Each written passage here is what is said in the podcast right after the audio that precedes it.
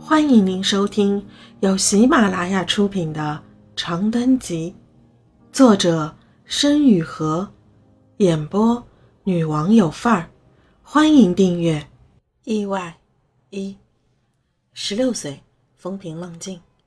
我的中考成绩不好也不坏，考不上一高中，但是去了第五中学还是绰绰有余。唯一遗憾的是，我不能和董华继续做同桌了。道别的前一天，我们相约在市区唯一的一家游戏厅里，游戏音乐震耳欲聋，红紫霓虹刷刷洒下，董烨的发顶笼罩在一片震颤的融融光影中。当我望着他时，好像望着一段再也回不去的青春。你也太菜了！董华坐在赛车模拟中，潇洒地转着方向盘。踩油门，踩油门，右边是油门。我知道，我艰难地操作着模拟系统，嘴上不忘逞强。你别说话干扰我。董画轻笑两声，随后的话音消失在喧嚣的背景中。两轮赛车过后，我喊了暂停，仰头靠在游戏桌椅上直喘气。怎么了？玩不动了？董画远远地提着两瓶可乐走过来。在我的身侧的游戏椅上坐下，玩不动，咱们就换一个。我摇摇头，转过身面向他。董华，实话告诉我，你到底是不是考上一高中了？董华面色一变，刚想开口，又被我打断。你不用想着考虑我的感受，你也知道，我对这些向来都无所谓的。我只是想知道你到底考哪里去了。良久的沉默包围着我和董华，有一瞬间，我以为他再也不会回答我了。市一高中，他最终开口道：“但是差一点没考上。我现在倒希望我没考上。”恭喜你！我笑着说：“为什么希望没考上？你不是一直想去艺高的吗？”董华垂下眼看着我，喉结滚动着，一言不发。“你你怎么啦？”我说错话了，没什么。他摇摇头，很快扭过脸去。我只是……哎，算了，以后我们还会再见的，对吗？当然，我想也不想的说，还会再见的。记得橘子林吗？以后我们就在那里见。等到秋天，等到橘子成熟了，我请你吃橘子，吃到两只手都发黄，指甲缝里都是橘子味。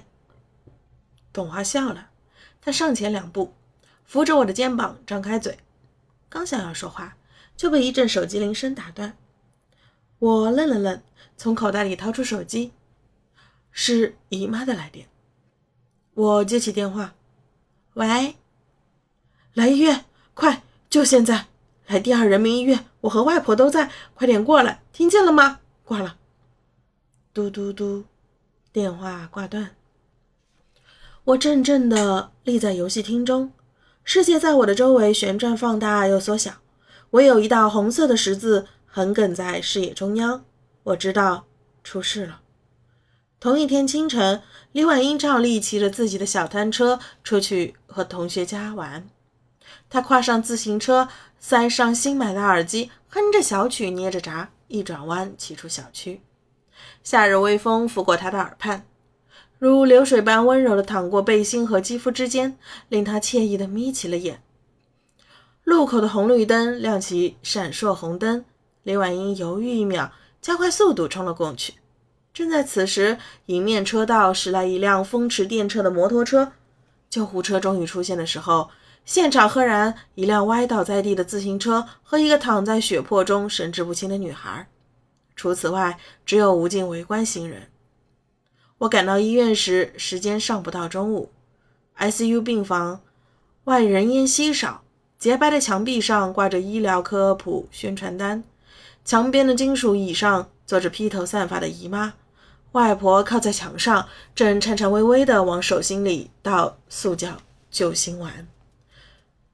姨妈，我走近道：“我来了。”姨妈抬起头，以我从未见过的疲惫目光将我从上至下打量了一遍，开口道：“坐。”我在她身侧轻轻坐下，姨妈很久没有说话，外婆也没有说话，诡异的寂静使我呼吸不畅。我几欲开口，可是那沉默太磅礴，数次将我噎住。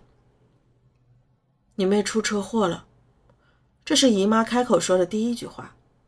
嗯，我说，左胸第四、第五根肋骨骨折，右腿胫骨粉碎性骨折，肝脏出血，轻微脑震荡。姨妈一项一项缓慢道来。手里的一摞报告单发出悉悉窣窣的轻微声响，我张了张嘴，不知道该说什么。姨妈没有再说话，而是扭过头看着我，她的眼眶红得吓人，然而眼里却没有一丝泪水，反而是外婆靠在一边呜呜咽咽地哭了起来。能，能治好吗？我磕磕绊绊地问道。姨妈点了点头。能，九十九。他咽下口水，艰难起身道：“你跟我走，柔韧。去报案。报过了，没用的。